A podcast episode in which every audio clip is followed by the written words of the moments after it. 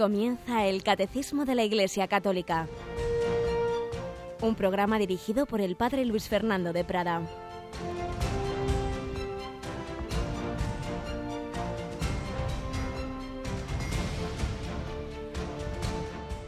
Alabados sean Jesús, María y José.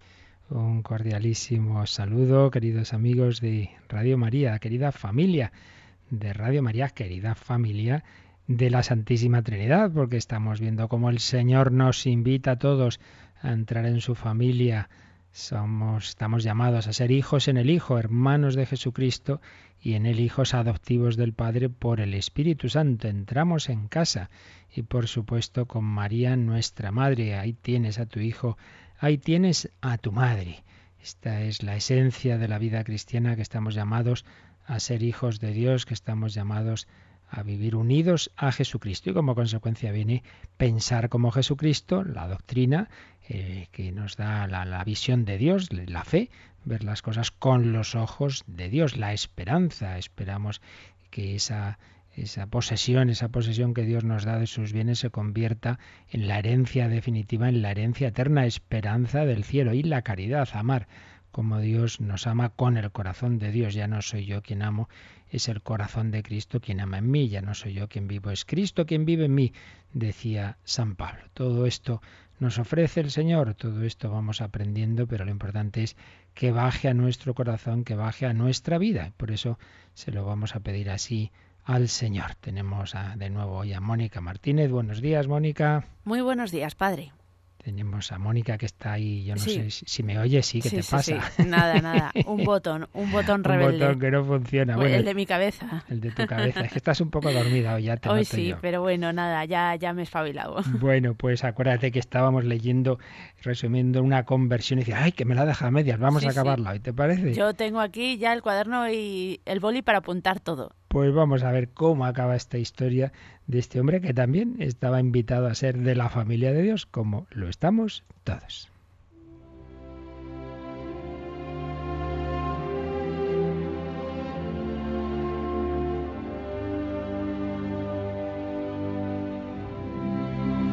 Estábamos siguiendo el artículo de Jesús Amado sobre la conversión de Adolphe Reti, un escritor, poeta y periodista francés que vivió entre 1863 y 1930, que había tenido una juventud absolutamente anticlerical por influencia de su abuelo, que era también un hombre muy anticlerical, una juventud de libertinaje y en la que lo importante era reírse de la Iglesia, de su doctrina, llegó a escribir aquello de echémoslo todo por la borda, Dios, la familia, la propiedad, las leyes, las tradiciones, todo. Pero veíamos ayer cómo el Señor le fue dando una serie de, luces, le fue iluminando, le fue haciendo caer en la cuenta de, de los errores que había ido siguiendo, como la verdad estaba en la iglesia, pero de momento era todo a un nivel como muy personal en sus reflexiones, en sus paseos, Dios le iba iluminando, un momento dado llega a una ermita de la Virgen que también le ilumina y que también la Virgen le hace sentir y entender que necesita dar otro paso, que es ir a la iglesia, pero se asusta, tiene que tendría que confesarse, le cuesta. Bueno, ahí nos quedábamos ayer y seguimos la evolución de este hombre. Viaja a París y le pide a su amigo y poeta François Copé que le indique un sacerdote, pues ya no puedo caminar solo, le dice, necesito un apoyo. Su amigo le dirige a un vicario de la parroquia de San Sulpicio, quien le recibe ese mismo día. La sencillez de su acogida me infundió completa confianza, escribe Adolfo, de tal suerte que no experimenté dificultad alguna en relatarle mi vida. Luego, lleno de ansiedad, le pregunté, Padre, ¿cree usted que ahora puedo salvarme? Una hermosa sonrisa le iluminó el rostro.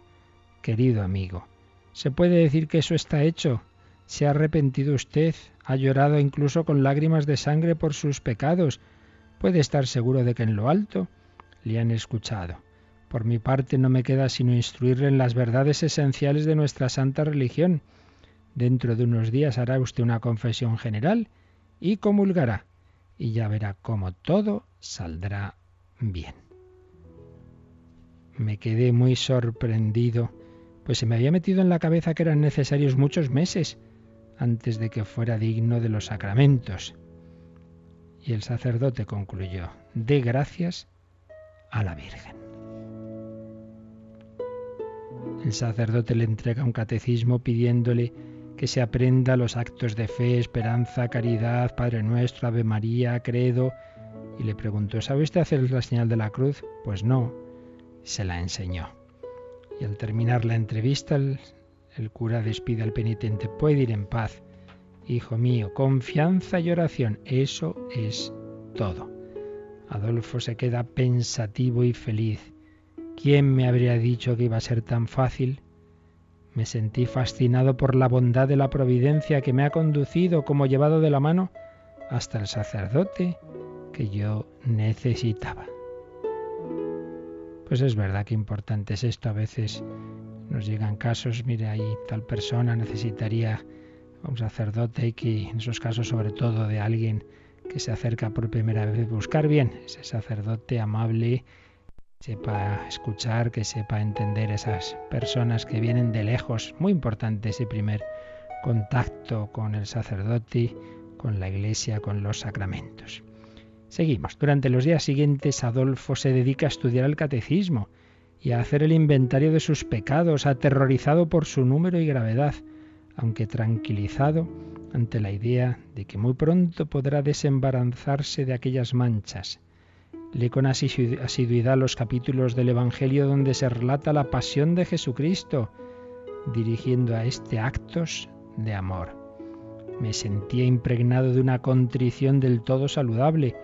Era una mezcla de vergüenza a causa de mis pecados y remordimiento conmovedor, porque durante muchos años yo mismo había contribuido a crucificar al Cordero Redentor. El día previsto para la confesión, Adolfo se presenta al sacerdote que le había instruido. A medida que confesaba mis pecados, me parecía que Dios estaba allí en persona. Era así con, como si con mano cariñosa e imperiosa a la vez cosechara los pecados de mi alma y los desparramara en forma de polvo ante sus adorables pies.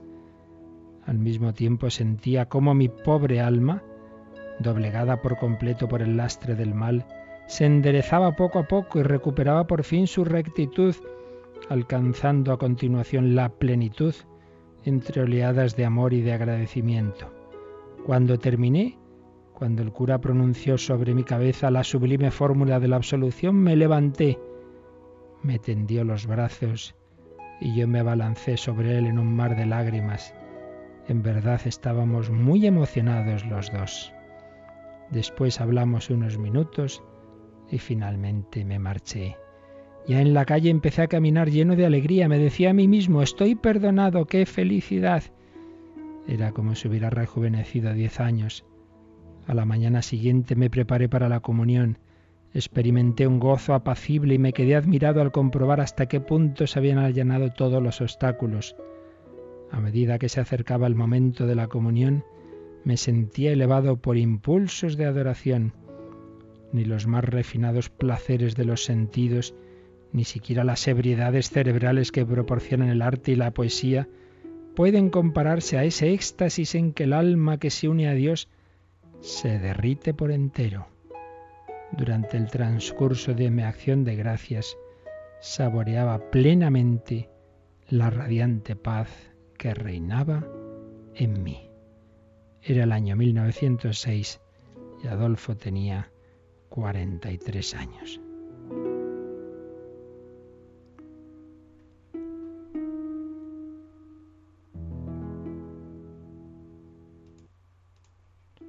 Poco tiempo después de su primera comunión, redacta su libro Del Diablo a Dios, punto de partida de una nueva actividad que él define como mostrar a Dios a mis contemporáneos.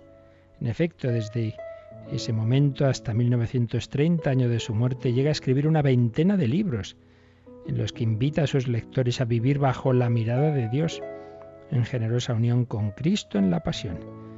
Y fijaos, murió el 8 de diciembre de 1930 en la fiesta de la Inmaculada Concepción, que había intervenido en su conversión que le había iluminado. Y en la lápida funeraria quiso que se pusiera esta frase en latín, In ti domine speravi, en ti, Señor, puse mi esperanza, no quedé defraudado. Qué bonito esta conversión de un enemigo a muerte de la Iglesia, pues también muchos que lo son hoy día. Recemos por ellos, nada es imposible para Dios y valoremos estos pasos que fue dando este hombre, este, esta reflexión, la oración, hablar con un sacerdote y al final esa confesión y comunión. Yo lo he experimentado, yo creo que todo sacerdote a veces esas confesiones que son auténticos milagros. Una persona que hace muchos años y no se confiesa y sale completamente nueva. En algún caso yo, yo he visto una transformación radical y absoluta que podríamos llamar prácticamente milagrosa. Y es que Dios actúa de una manera muy, muy, muy especial en ese sacramento. No tengamos miedo a acudir a Él, por muchos y graves que sean nuestros pecados, como una vez le dijo un sacerdote a un chico que hacía bastantes años que no se confesaba, tenía miedo y, al acabar de confesar le dijo, pues aunque tus pecados fueran más que las estrellas del cielo, Cristo todavía pesa mucho más. Pidamos a María esa confianza en la misericordia de su Hijo, que nos perdona a través de este admirable sacramento.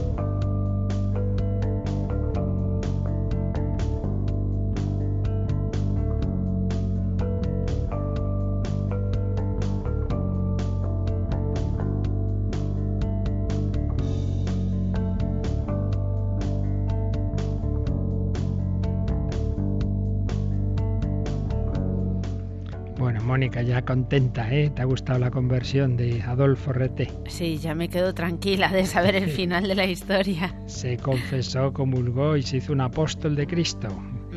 Y eso tenemos que hacer todos, el estar unidos al Señor y, y darnos cuenta de que a todos nos llama Jesús a dar testimonio y a invitar a otros a decir, oye, ¿por qué no te acercas a la iglesia a conocerla? ¿Por qué no hablas con este sacerdote? ¿Por qué no lees el Evangelio? En fin, esos pasos que pueden ir preparando esa conversión al Hijo de Dios. Estamos hablando de cómo se nos presenta en el catecismo, cómo nos va presentando a Jesús en la segunda parte del credo. Creo en Jesucristo, su único Hijo, nuestro Señor Está el catecismo hablándonos de Jesús a través de los diversos títulos con los que se presenta en el Nuevo Testamento. Bueno, en el Nuevo y en el Antiguo, porque ya estaba anunciado ese Mesías, Cristo, que significa la palabra Mesías, luego el nombre que va a tener Jesús, es el primer título que vimos, Jesús, Cristo, Mesías, que pronto ese título que es un título de misión, que es un título de función,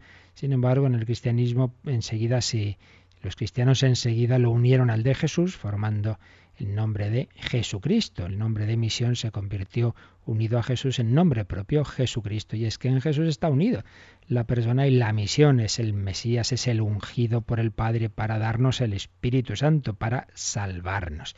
Pero ¿quién es este Mesías? ¿Un hombre especial, un profeta especial? No, el Hijo único de Dios y es el apartado en el que estamos. Habíamos visto el 441, donde se distingue como la expresión Hijo de Dios tiene un sentido amplio, que a veces se usa en el Antiguo Testamento, ahora lo volveremos a repasar esto, eh, y luego un sentido estricto, que es el que aparece en pasajes como la confesión de Pedro, ese texto que decíamos que hay que recordar, que es muy importante, Mateo 16, 16, quien dicen los hombres que es el Hijo del Hombre, Tú eres el Mesías, el Hijo de Dios vivo. Es eh, ya en un sentido fuerte, propio, el Hijo eterno del, Padre, el Hijo natural del Padre, no simplemente adoptivo.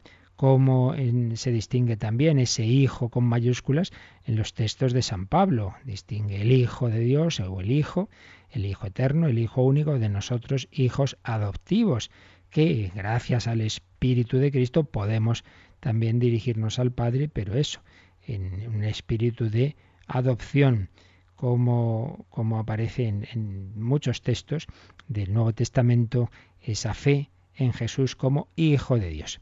Y el siguiente paso es si eso que dicen los textos del Nuevo Testamento, eso que dicen los apóstoles, eso que dicen los escritores del Nuevo Testamento, estaba basado en lo que el propio Jesús había dicho. Ya habíamos empezado a explicar que sí, pero vamos a ver cómo eso lo resume el propio catecismo en el número 443. 443. Jesús se presentó a sí mismo como el Hijo de Dios. Vamos a leerlo. Si Pedro pudo reconocer el carácter trascendente de la filiación divina de Jesús Mesías, es porque éste lo dejó entender claramente. Ante el Sanedrín a la pregunta de sus acusadores, Entonces, ¿tú eres el Hijo de Dios?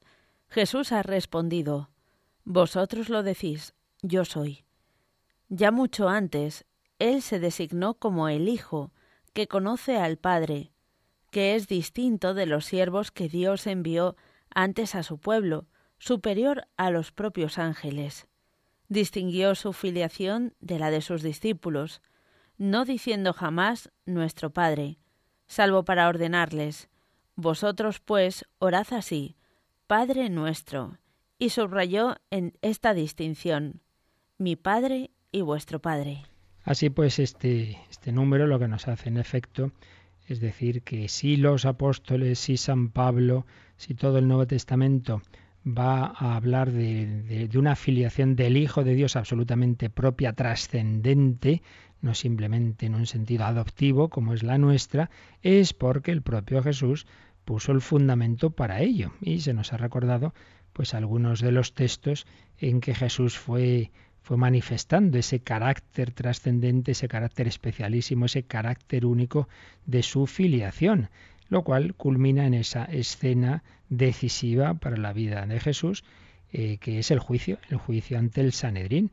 Entonces le pregunta a Caifás, ¿tú eres el Hijo de Dios? Vosotros lo decís, yo soy, y le condenan a muerte. Si hubiera, lo hubiera dicho en un sentido adoptivo, porque le iban a condenar a muerte. Si eso ya lo decía el Antiguo Testamento, que, que que somos, que tenemos esa, el pueblo de Israel es hijo de Dios. No, no, no, le condenan a muerte porque se está poniendo al, nivel de Dios. Veréis al Hijo del Hombre venir entre las nubes del cielo. Ya veíamos al explicar el título Hijo del Hombre que eso era ponerse a un nivel divino, por tanto, ahí afirma, responde que sí es Hijo de Dios, pero en un sentido fuerte, en un sentido de, de unión, de unión plena con Dios, de unión plena con el Padre, y por eso es por lo que dicen ha blasfemado por eso le condenan a muerte. Pero ya mucho antes, dice el catecismo, Jesús había ido expresando esto. Hay un texto muy importante, muy bonito, que ahora lo vamos a, ver cómo lo explica eh, en su libro Jesús de Nazaret, el Papa Benedicto XVI, es lo que se llama el himno de exultación, otro texto clave, otro texto que conviene que memoricemos. Lo tenemos en Mateo 11, Mateo 11, 27, donde dice que Jesús lleno de la alegría, y también el paralelo en Lucas, que Jesús lleno de alegría eh, por ver la gente humilde y sencilla que, que creía en él, pues dijo, te, doy gracias, Padre, Señor de cielo y tierra, porque has escondido estas cosas a los sabios y entendidos, más bien sabiondos, digamos, los que se creen muy listos, y las has revelado a la gente sencilla. Sí, Padre, así te ha parecido bien, todo me lo ha entregado mi Padre, y nadie conoce al Hijo sino el Padre, y nadie conoce al Padre sino el Hijo, y aquel a quien el Hijo se lo quiera revelar. Aquí está muy claro cómo Jesús se presenta como el Hijo en una relación única como en el Padre. Nadie conoce al Padre sino el Hijo, y aquel a quien el Hijo se lo quiera revelar. El Hijo que conoce al Padre nos lo revela por la fe. Ya digo ahora profundizamos un poquito en este texto, pero quedémonos ya con él. Es un texto fundamental que aparece en los sinópticos, concretamente en Mateo y en Lucas. Tenemos también esa parábola que ya hemos citado de los malos siervos a los que el señor de una viña se les arrienda eh, les arrienda la viña, va a recoger los frutos enviando primero una serie de criados a los que van rechazando y por fin envió a su hijo. Los criados representan a los profetas y por fin envía al hijo. Se ve claramente la diferencia, la distancia entre los hombres, los profetas, que Dios fue enviando en el Antiguo Testamento y su propio Hijo. Y luego dice el Catecismo que Jesús distinguió su filiación de las de sus discípulos. Él no es hijo del Padre de la misma manera que somos nosotros y por eso no dice, bueno, pues vamos, vamos a hablar de nuestro Padre, vamos a dirigirnos a nuestro Padre. No, no, no, Él es, es, su Padre. Ah, sí, pero, pero luego enseña al Padre nuestro, sí, pero fijaos que ahí dice, vosotros orad así, Padre nuestro, vosotros, vosotros. El Padre nuestro no es la oración de Jesús personal, digámoslo así, sino la que nos enseña a nosotros. Y luego viene esa última cita que pone aquí el catecismo, de cuando ya Jesús ha resucitado y se aparece precisamente a María Magdalena y le dice, ve y dile a mis hermanos, subo a mi Padre y vuestro Padre, a mi Dios y vuestro Dios. Es mi Padre de distinta manera que es vuestro Padre, distingue mi Padre y vuestro Padre. Por tanto, este número lo que nos hace es recordarnos algunos de los fundamentos eh, de, cómo en la, propia enseñanza y actitud de Jesús aparece la distinción entre ser hijos de Dios en ese sentido amplio y en ese sentido adoptivo que, estamos llamados a ser nosotros y el hijo de Dios y el hijo que es Él. Y aquí vamos a ampliar esto un poco con ese libro que nos regaló Papa Benedicto XVI, fruto de tantos años de su reflexión, de su enseñanza, eh, gran teólogo Joseph Ratzinger, pero que publicó ya siendo papa esos tres volúmenes Jesús de Nazaret. El primero que publicó, que es el, el, que trata desde el bautismo a la transfiguración, al final del libro eh, estudia precisamente esos títulos de Cristo. Vamos a ver lo que dice sobre el título de el Hijo, el Hijo. Eh, distingue, por un lado, mm, hijo de, o sea, hijo de Dios e hijo a secas. Eh, son distintos entre sí, dice, se diferencian en su origen, si bien luego en la configuración de la fe cristiana ambos significados se sobreponen y se entremezclan. Y nos explica que la expresión Hijo de Dios, pues podemos indagar y ver que tiene un origen incluso fuera de Israel en la teología política del Antiguo Oriente, porque tanto en Egipto como en Babilonia el rey recibía el título de Hijo de Dios, había un ritual de entronización que era considerado pues como ser engendrado como hijo de Dios. Eso en Egipto quizás se entendía en un sentido real, se veía a los, a los reyes pues como realmente muy, muy cercanos a los dioses. En, Babilonia en un sentido ya más modesto, como una especie de adopción jurídica. Pero en cualquier caso, como es natural, cuando Israel eh, toma estos conceptos, los transforma desde su fe, desde la fe en el único Dios, entonces eh, Ahí se toma el título en sentido primero de que Israel es el hijo primogénito y como tal pertenece de modo especial a Dios. Pero luego esto se va a aplicar al rey cuando ya entre el pensamiento monárquico y se consolide la monarquía en el rey David. Tenemos esa famosa profecía del Señor a través del profeta Natán en que le dice a David, estableceré después de ti un descendiente tuyo, un hijo de tus entrañas, y consolidaré su reino. Yo seré para él un padre, y él será para mí un hijo. Y tenemos el ritual de entronización de los reyes de Israel que aparece en el Salmo segundo. Voy a proclamar el decreto del Señor. Él me ha dicho, tú eres mi hijo, yo te he engendrado hoy. Pídemelo, te daré en herencia a las naciones en posesión los confines de la tierra. Y dice Benedicto XVI que aquí hay tres cosas claras. Primero, el privilegio de Israel de ser el primogénito de Dios se concreta en el rey. El rey personifica esa dignidad de Israel, esa cercanía de Israel a Dios, se, se personifica y se concreta en el rey. Segundo, ese engendramiento eh, mítico por obra de Dios que aparecía en esos pueblos vecinos, aquí se sustituye por la teología de la elección. Ser engendrado simplemente es ser elegido.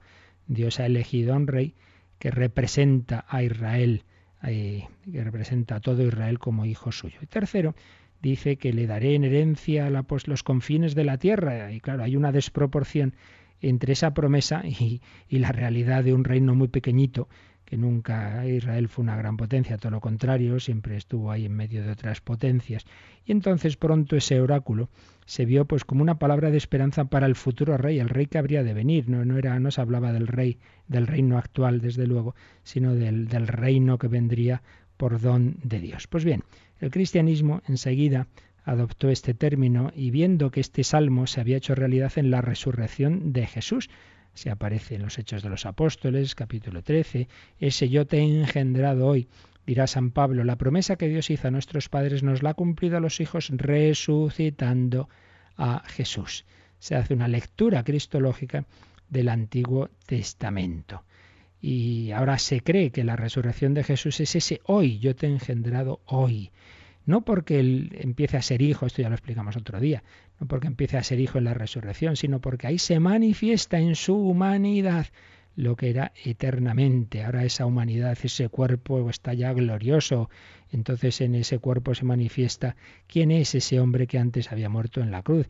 Pero ciertamente es, es fundamental ese momento de la resurrección. Dios ha constituido a su rey, al que de hecho le da en herencia los pueblos. Pero hay que añadir que ahora ya podemos entender que ese origen político que tenía el término aquí queda muy matizado porque es un reino, es un rey que, que, ha sido coronado de espinas, un rey que ha estado en la cruz, Jesús Nazareno, rey de los judíos.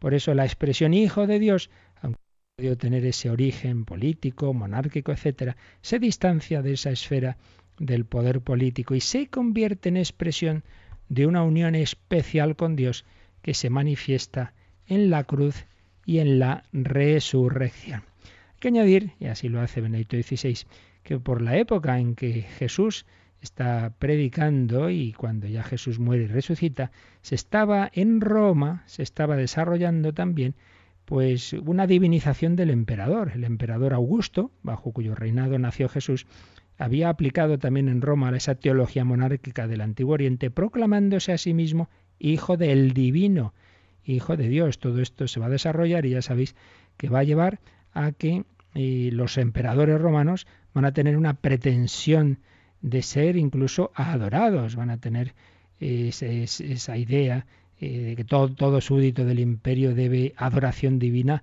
al emperador de Roma. Entonces, ¿qué va a ocurrir? Que se va a encontrar, por un lado, esa pretensión de, realeza divina por parte del emperador romano y, por otra parte, la convicción cristiana de que Cristo resucitado es el verdadero Hijo de Dios, al que pertenecen los pueblos, el único al que en la unidad del Padre, Hijo y Espíritu Santo le corresponde la adoración debida a Dios. Por eso, la fe, de por sí apolítica, de los cristianos va a chocar inevitablemente con la exigencia totalitaria del poder político imperial, dice Benedicto XVI, y chocará siempre con los poderes políticos totalitarios, viéndose forzada a ir al encuentro del martirio en comunión con el crucificado que reina desde el madero, el Hijo de Dios. El Hijo de Dios, ese término que tenía ese origen en la teología política, los cristianos enseguida se van a dar cuenta que se refiere a ese rey, pero ese rey que lo es desde la cruz, pero ese rey el único al que debemos adorar y no podemos adorar a otro y por eso pues no tuvieron más remedio que enfrentarse y cuando exigían esa adoración, ese ofrecer incienso al emperador y, y todo lo que implicaba todo ese, ese sentido de poner por encima de todo y de, lo, y de las propias convicciones religiosas poner al emperador, pues no podían pasar por ahí. Por eso, pues tantos fueron martirizados y lo mismo pasa hoy con otras palabras porque hoy no se exige echar incienso al emperador, pero sí se exige poner las leyes civiles de un Estado por encima de la propia conciencia, por encima de la propia fe. Y entonces, pues también hoy, también hoy de otras formas de poderes totalitarios, a veces bajo apariencia democrática, pues el cristiano tiene que resistir y tiene que poner por encima al Señor y su conciencia por encima de tantas leyes inicuas. Vamos a agradecer a Jesús, el Hijo de Dios, nuestro Rey y Señor, esa su majestad. Él es nuestro Rey, a Él queremos adorar. No adoréis a otro más que Él. Reconozcamos su majestad. Majestad, a ti Jesús, te adoro. Tú eres el Hijo de Dios, Dios de Dios, luz de luz, no un hijo adoptivo, no un hombre más. Eres el Hijo eterno que en tu humanidad, ahora ya resucitada, manifiesta toda esa gloria, todo ese poder, pero esa gloria es la gloria del amor, es la gloria del que fue crucificado por amor. Majestad, adora su majestad.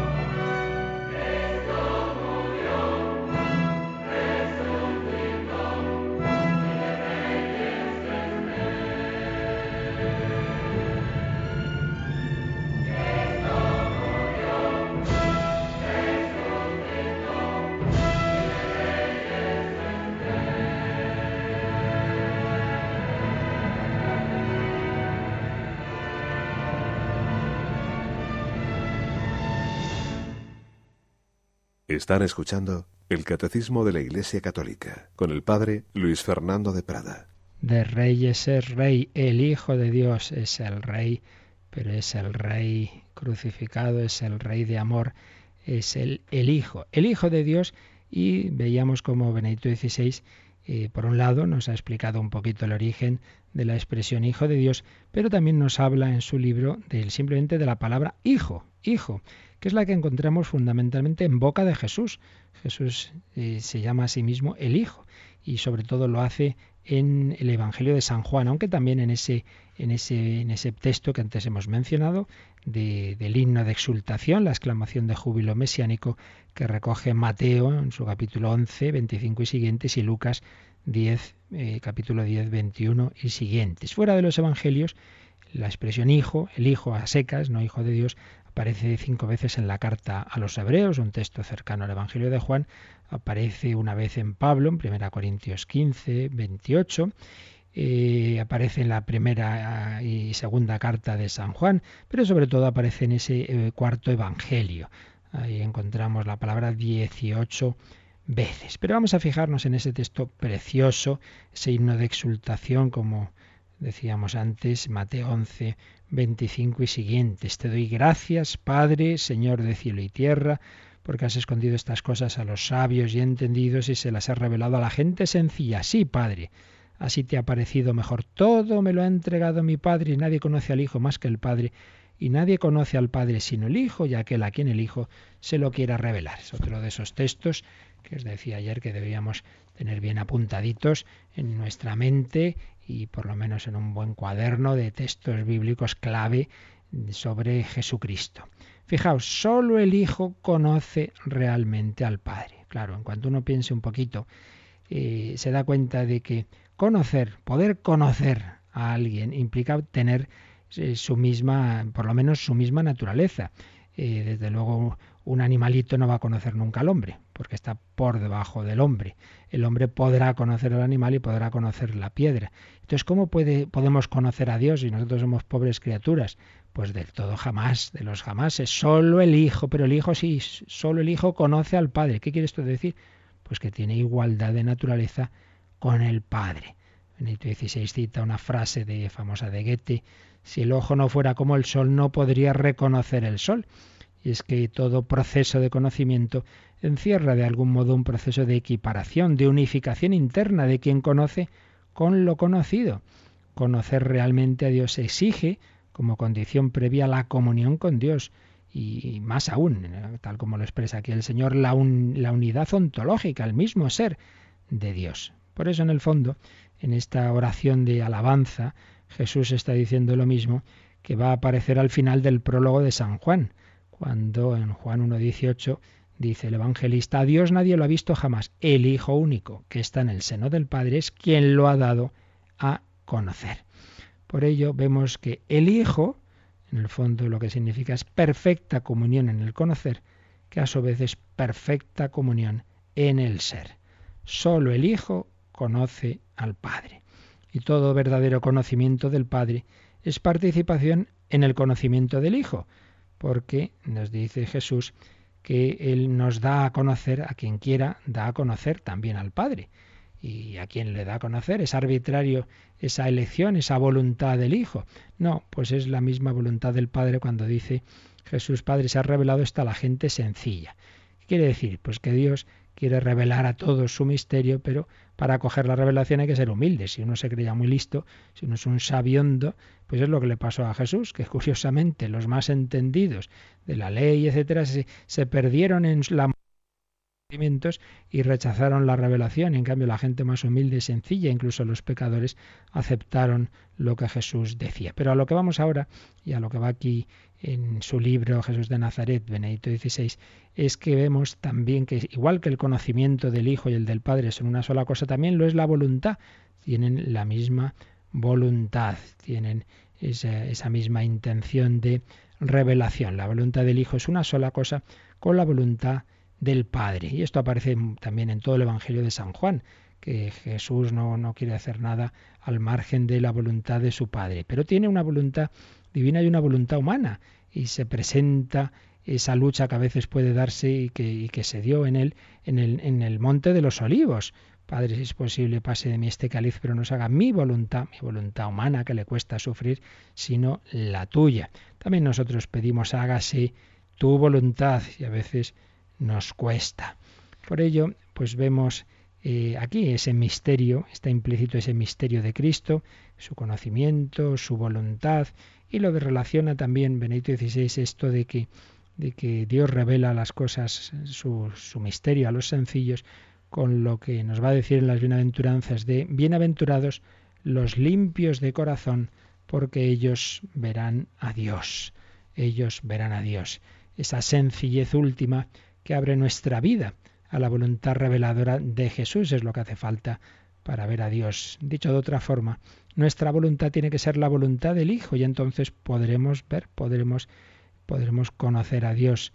En definitiva, ser hijo significa existir en una relación, comporta abandonar la autonomía que se encierra en sí misma e incluye lo que Jesús quería decir en otros momentos cuando hablaba de que hay que hacerse niño, para entrar en el reino de los cielos. Por eso podemos comprender esa paradoja que se desarrolla en todo el Evangelio de San Juan, que Jesús, estando sometido totalmente al Padre como Hijo, está precisamente por ello en total igualdad con el Padre, es uno con Él, es uno con Él.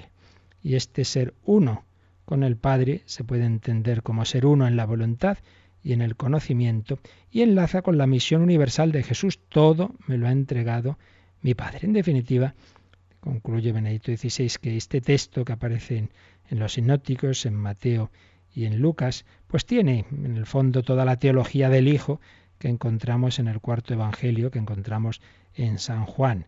El ser hijo consiste en un conocimiento mutuo, en una unidad de voluntad. El Padre es el dador, el Padre ha confiado todo al Hijo, todo me lo ha entregado mi Padre, convirtiéndole precisamente por ello en hijo, en igual a él. Fijaos que en la oración sacerdotal Jesús dirá, todo lo mío es tuyo y todo lo tuyo es mío. También allí este dar del Padre llega hasta la creación, el mundo. Tanto amó Dios al mundo que le entregó a su Hijo unigénito. Al mundo nos ha dado a su Hijo unigénito. Una palabra que remite por un lado al prólogo de San Juan, donde el Logos es definido como el unigénito de Dios, Juan 1.18, pero también nos recuerda a Abraham que no le negó a Dios a su único hijo, a su hijo Isaac. El dar del Padre se consuma en el amor del Hijo hasta el extremo. Nos ha dado a su Hijo único, como Abraham iba a dar a Isaac. El Padre nos ha entregado a su Hijo único por amor a nosotros, hijos adoptivos, por rescatar al esclavo, entregaste al Hijo. El misterio de amor trinitario que se perfila en la palabra Hijo es uno con el misterio de amor en la historia que se cumple en la Pascua de Jesús.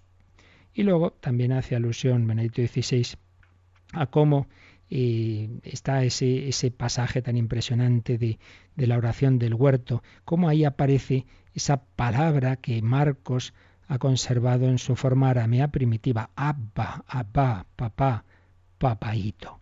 Y cómo esto ha sido especialmente estudiado por un famoso exegeta protestante, Joaquín Jeremías, que ha demostrado que esto nadie jamás usaba el abab, de que, es la, bueno, el papá de los niños a su, a su padre, jamás nadie lo había usado para dirigirse a Dios. Expresa una absoluta singularidad de la relación de Jesús con su padre, expresa la unicidad de hijo. Si luego los cristianos vamos a poder también llamar a, a, a Dios, nos dirá San Pablo, en Romanos 8:15, en Gálatas 4:6, será porque podemos participar en el espíritu del Hijo, que nos ha autorizado a ello. Pero jamás nadie había tenido esa pretensión de llamar Abba a, Dios Padre. Y nos indica pues ese interior de Jesús, ese, esa relación única, irrepetible, una intimidad absolutamente personal que tiene él, que tiene él con, con el Padre. Y esto pues también insiste en ello Jean Galot, la importancia de este Abba, este Abba que podemos, según Jeremías y otros autores, que aunque solo explícitamente aparece en la palabra en, este texto de Gesemaní, seguramente es, en, bueno, pues todas las veces que Jesús se dirige al Padre, la, usaba por los estudios que, han hecho, fijándose en, en, las distintas expresiones y textos y contextos que aquí no vamos a detallar, y que en efecto era una novedad absoluta, una novedad absoluta que jamás utilizaban los judíos para dirigirse a Dios por respeto a esa trascendencia divina. Y desde luego, si Marcos la refiere, es porque provenía directísimamente de Jesús. Jesús tiene con Dios Padre relaciones análogas a las de un hijo con el propio Padre. Se halla ante el Padre en condición de Dios Hijo. La paternidad implica una relación de generación y una igualdad de naturaleza. El Padre ha generado a su Hijo y le ha dado su misma naturaleza.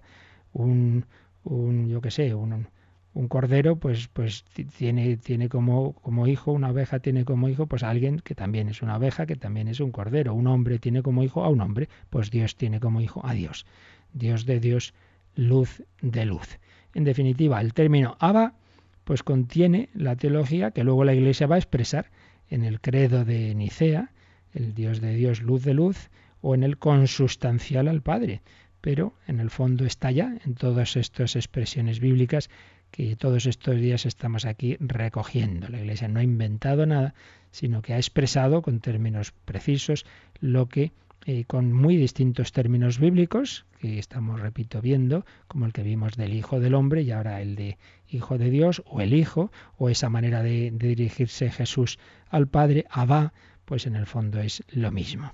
Y vemos esa relación vertical de, de Jesús con el Padre, que viene de, ese llamarle así Abba, pero también vemos, señala Galot, que se lo dice precisamente como hombre y usando algo tan humano como es decir papá. Y es que el que está llamando así al Padre es el Hijo de Dios, pero el Hijo de Dios hecho hombre, hecho hombre.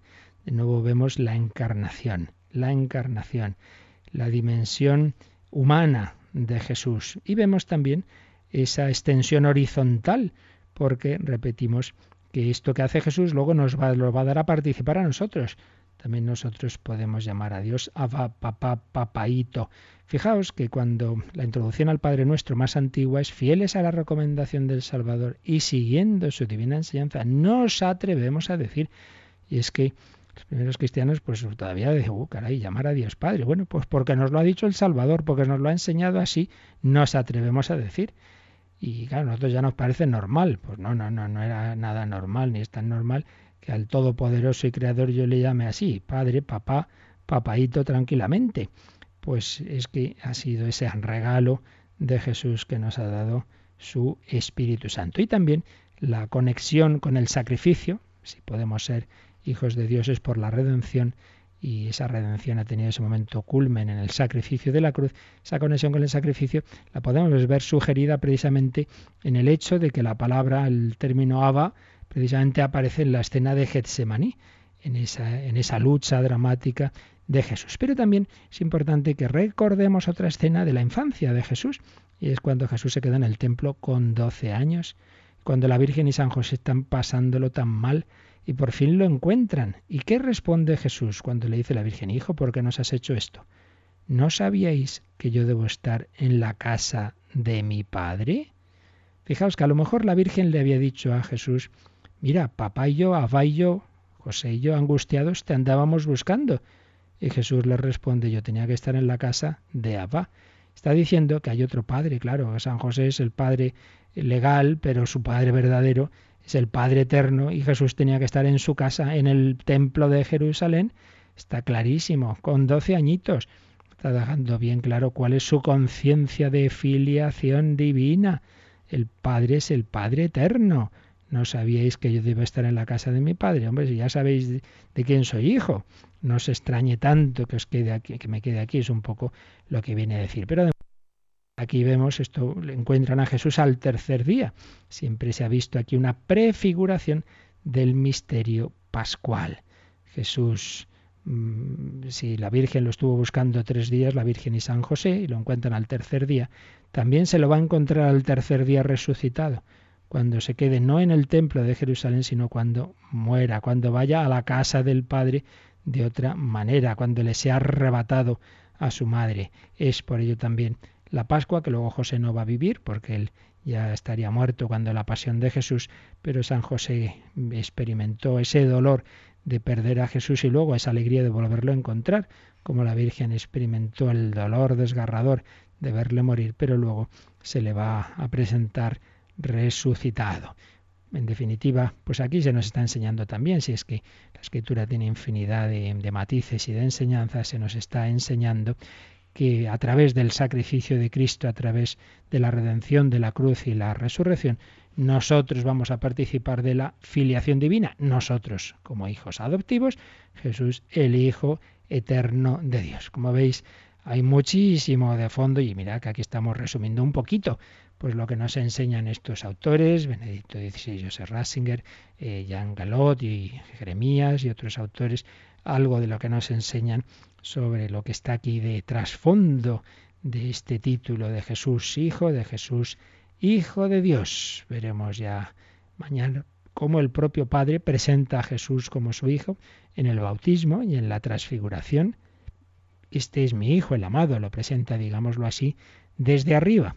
Y como esa filiación divina, que, que es eterna, pero que la vive humanamente Jesús, pues se va a manifestar de una manera plena en la resurrección. Ya lo hemos anticipado, pero lo veremos como nos lo dice el catecismo. Bueno, pues creo que ya por hoy hemos dicho bastante, hemos recogido bastantes enseñanzas preciosas del, del catecismo y de estos autores y lo principal es que las convirtamos en las convirtamos en oración, que las convirtamos en vivencia de que cada uno de nosotros queramos eso, no ser autosuficientes, que es el pecado original, no hacer a mí lo que me da la gana, sino vivir como hijos, como hijos que creen y confían en que todo lo que el Padre nos dice es para nuestro bien, aunque a veces nos cueste, aunque a veces estemos como Jesús en Gesemaní, Padre, si es posible, pase de mí este cáliz, pero confiando en que es lo que nos conviene lo que el Señor nos dice es nuestro bien, unirnos a Jesús, pedir la ayuda de la Virgen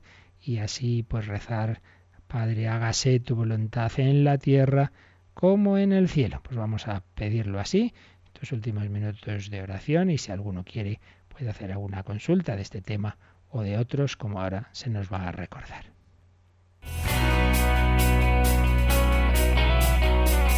Participa en el programa con tus preguntas y dudas.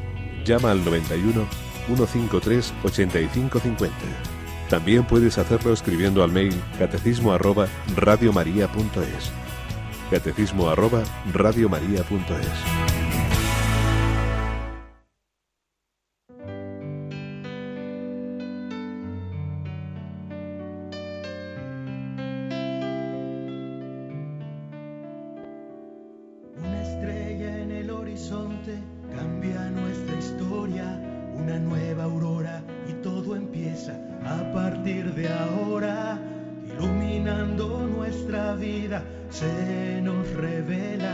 que Dios nos ama y nos salva, es luz, camino y verdad.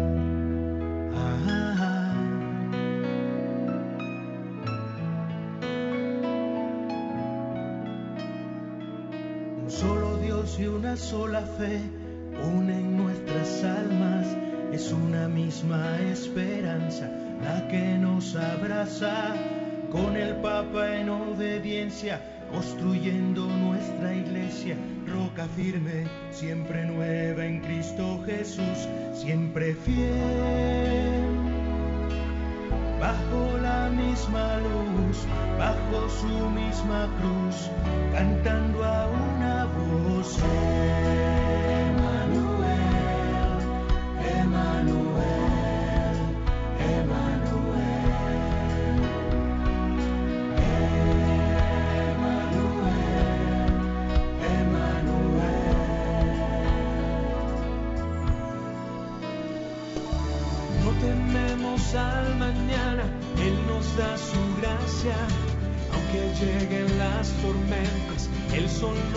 No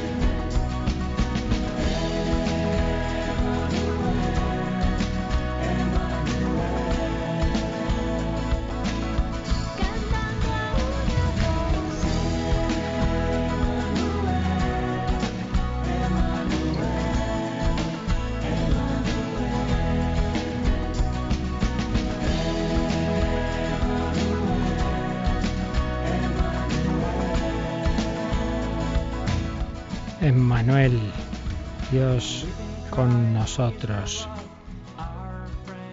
Eh, Mónica, ¿tenemos alguna llamadita? Pues sí, nos llaman los oyentes para felicitar por Radio María, para bueno mostrarnos como siempre su adhesión a toda la programación y el bien que les hacen.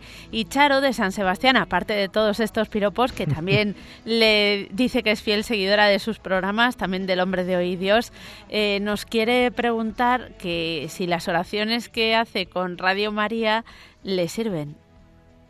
Si me sirven a mí. No, a usted, no a ella que nos quiere. Ah, no Sí, las oraciones que ella reza junto a Radio María claro, todo, le sirven. Sí, podemos eh, hacer una analogía de que así como cuando, o sea, por supuesto, la oración uno tiene que hacer la suya, eso está claro, tiene que personalizarla, tiene que ser un trato personal con Dios. Pero podemos poner una analogía de que así como Santa Teresa decía que durante muchos años no podía hacer oración sin la ayuda de un libro, Entonces siempre ha sido bueno pues tener un libro que nos ayude en nuestra oración. Yo recuerdo el, uno de los momentos de mi vida, pues una gracia mayor, que más suerte humanamente y providencialmente hablando tuve fue con celebrar con el Santo Padre Juan Pablo II la misa privada y estábamos en la capillita suya pues unos minutos antes y cuando llegué pues estaba en oración y, tenía un, un, librito de oraciones viejísimo que se ve que he usado desde jovencito, ¿no? En polaco, claro, pues, pues, pues si él era un místico seguía rezando esas oraciones de su librito, pues análogamente, así como un libro nos ayuda con sus oraciones que hay que hacer nuestras, no es leerlas como un papagayo, pues también en vez de leerlas en un libro uno puede oírlas en la radio y hacer las suyas. Entonces, en tanto en cuanto cualquier medio, sea escrito, sea sea la radio, sea lo que sea, uno le sirve para hacer lo suyo, pues claro que perfectamente, sin ningún problema. ¿Alguna cosita más? Pues nos piden también que repitamos el nombre del converso del que hemos hablado al principio.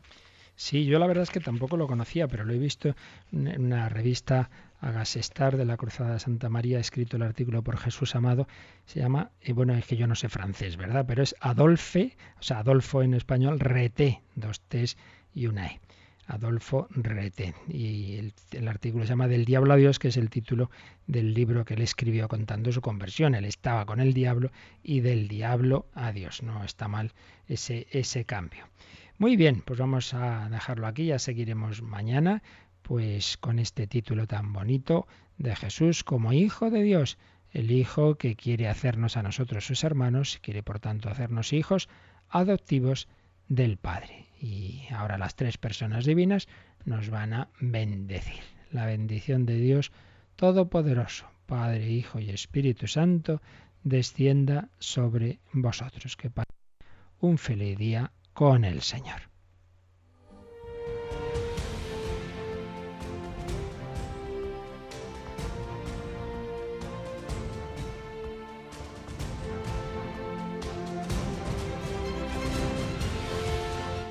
Han escuchado en Radio María el Catecismo de la Iglesia Católica, un programa dirigido por el Padre Luis Fernando de Prada.